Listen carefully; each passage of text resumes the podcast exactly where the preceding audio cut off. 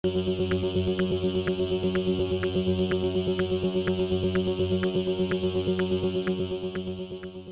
y caballeros, bienvenidos a 10 a 15, un podcast donde se habla de películas y series en un lapso de 10 a 15 minutos. Yo soy Ángel y en este episodio doble tanda voy a estar hablando de Chaos Walking, la película que por poco no sale a los cines, que es protagonizada por Tom Holland y, y Daisy Ridley, y de la película puertorriqueña El Cuartito, que es dirigida por Marcos Carnevale. Chaos Walking la pueden conseguir en Hulu, mientras que El Cuartito la pueden conseguir en HBO Max. Así que sit back, relax, que 10 a 15 acaba de comenzar.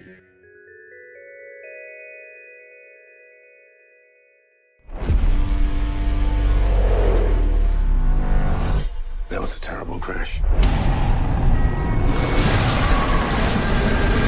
Chaos Walking es una película dirigida por Doug Lyman, es escrita por Patrick Ness y Christopher Ford y está basada en la novela The Knife of Never Letting Go de Patrick Ness. Y es protagonizada por Tom Holland, Daisy Ridley, Matt Mickelson y Damon Bichir y Cynthia Erivo. Eh, la película trata sobre Todd Hewitt que descubre a Viola, eh, que es una misteriosa chica, que choca en su planeta donde todas las mujeres han desaparecido y los hombres son afectados por el sonido. Una fuerza que manifiesta todos sus pensamientos y la vida de Viola se encuentra en peligro y Todd promete protegerla. Para ello, él tendrá que descubrir su propio poder y revelar los secretos oscuros de su planeta. Wow, esa narrativa está mucho más interesante que la película. Este, esta película tuvo una producción bien tumult bastante tumultuosa. Este, primero, pues la hicieron, luego eh, hicieron un test screening y eh, lo, la reacción fue bien negativa, así que hicieron reshoots que fueron dirigidos por Fede Álvarez. Eso fue como a mediados del 2019. Entonces, iba a salir para el 2020, pero entonces la trazan y la trazan varias veces hasta que por fin sale en el 2021 a, a, a principios de año, en, en enero. Y eh, salió en Hulu en agosto. Eh, y pues la vi. And oh boy, se nota que eh, tuvo unos reshoots bastante chéveres. La película no tiene como que un verdadero ritmo y no tiene una, un objetivo claro. Está llena de boquetes narrativos. Este, por ejemplo, pues como dice en la sinopsis, los hombres pues manifiestan sus pensamientos. Así que, y, y, la manera en cómo los presentan es de una manera bastante, de, bastante impulsiva. Es como que pues, supongamos, este... Eh, están pensando en, en el piso que está sucio y pues literalmente piensa en el piso que está sucio y tiene un montón de pensamientos así bien abruptos de, oh, el piso está sucio, uh, está lleno de fango. Y pues, y pues básicamente hay un, un elemento narrativo que es como que bastante crucial a un twist que hacen, que es bastante, es bastante ilógico y, es bien poco probable porque pues si los pensamientos que los hombres tienen son bastante impulsivos y son bien abruptos y, y, no hay y no se tiene un verdadero control sobre, sobre ellos, pues, eh, pues probablemente alguien de el pueblo iba a manifestar ese elemento narrativo eh, que es el twist de la película, pero pues, este, nope, para nada que ver. Y al igual que hay una hay unas incongruencias en,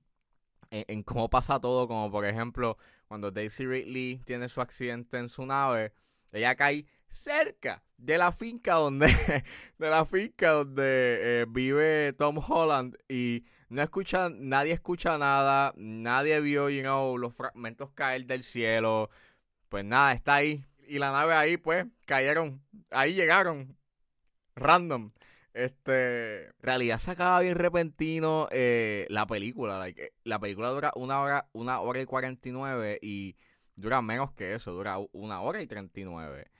Es bien inconsistente. Eh, y Tom Holland y Daisy Reed pues tratan, you know, con lo que pueden. I mean, they act, but it's not enough to save the movie.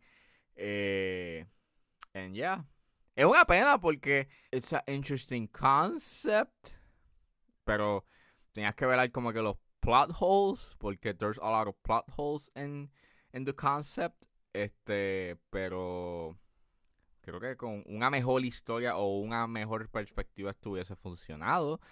Solamente de que pues se nota que eh, estaban haciendo un Frankenstein de película y no funciona. Este, recomiendo que vean que ellos Walking. Eh, well, I don't know. I mean, si quieren atestiguar un, un desastre eh, cinematográfico, pues ya, recomiendo que la vean. Pero lamentablemente esta película es un fracaso eh, y es una, una oportunidad perdida debido a que no sabían qué hacer con su historia y a dónde iba a ir esa historia.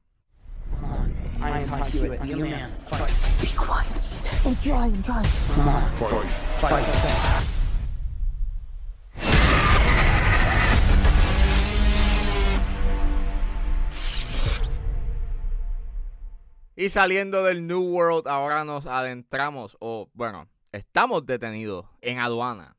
eh, y estamos metidos en el cuartito. Eso es lo que nos trae. Eso es lo que nos trae la película puertorriqueña El Cuartito, dirigida por Marcos Carnevale, que está en HBO Max. Puerto Rico, this is an island surrounded by water, big water. Qué inteligente que es este hombre. Big Water porque Costa Rica está en el medio del océano. Puerto Rico. Pues El Cuartito, como dije, es una película dirigida por Marcos Carnevale, que él es el director de Elsa y Fred. Y la película es escrita por Carnevale y por Javier de Nevares. Y es eh, protagonizada por Caribel Medina, Isel Rodríguez, Fausto Mata, Mario de la Rosa y Yanis Guerrero. Y trata sobre eh, cinco extraños que viajan a Puerto Rico, que son detenidos por inmigración y los meten en el cuartito. Eh, había visto el trailer de esta película y honestamente yo no estaba like, muy emocionado por verla. Pero vi la película en HBO Max y dije, pues, déjame verla. I mean, qué bueno, está en HBO Max y la vi y... ¡Wow!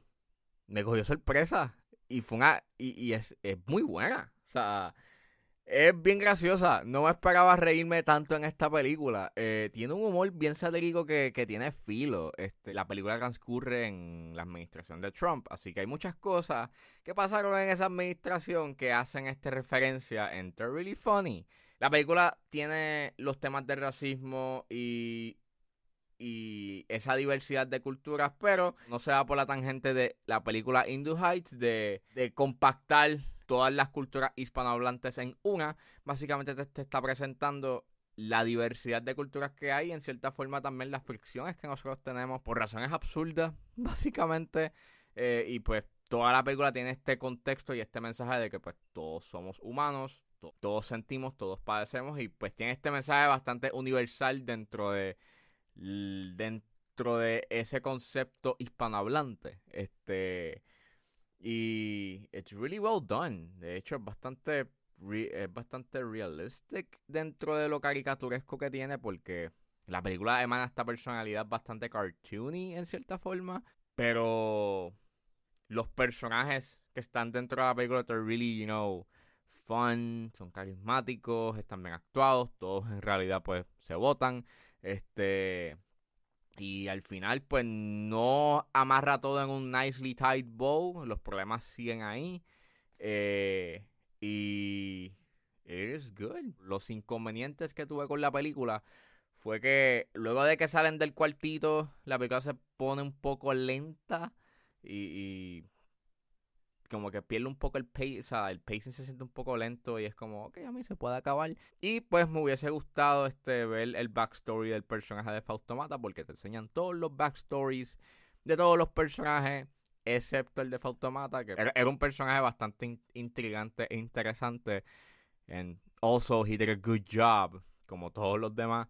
But era ese, quería saber un poco más de él. Eh, si en realidad era un, era un con artist, o en realidad era un pastor. Pero fuera de eso, eh, recomiendo que vean el cuartito. Este, están en HBO Max. No hay excusas para decirle que, ah, que las películas puertorriqueñas no, no se pueden ver. Sí, la pueden ver porque está en HBO Max. Recomiendo que la vean. La fotografía está excelente. Eh, es Chago Benet, mano. Hay unos tiros bastante brutales dentro de los. Son tiros simples, pero la manera en cómo graba es very beautiful porque es Chago Benet. Este, y mano, it is a well, well made movie y deberían de verla. Y sigue con esa racha de, del buen cine que se está haciendo en estos tiempos y, mano, go watch it. No hay excusa. Véanla, que está en HBO Max. El huracán.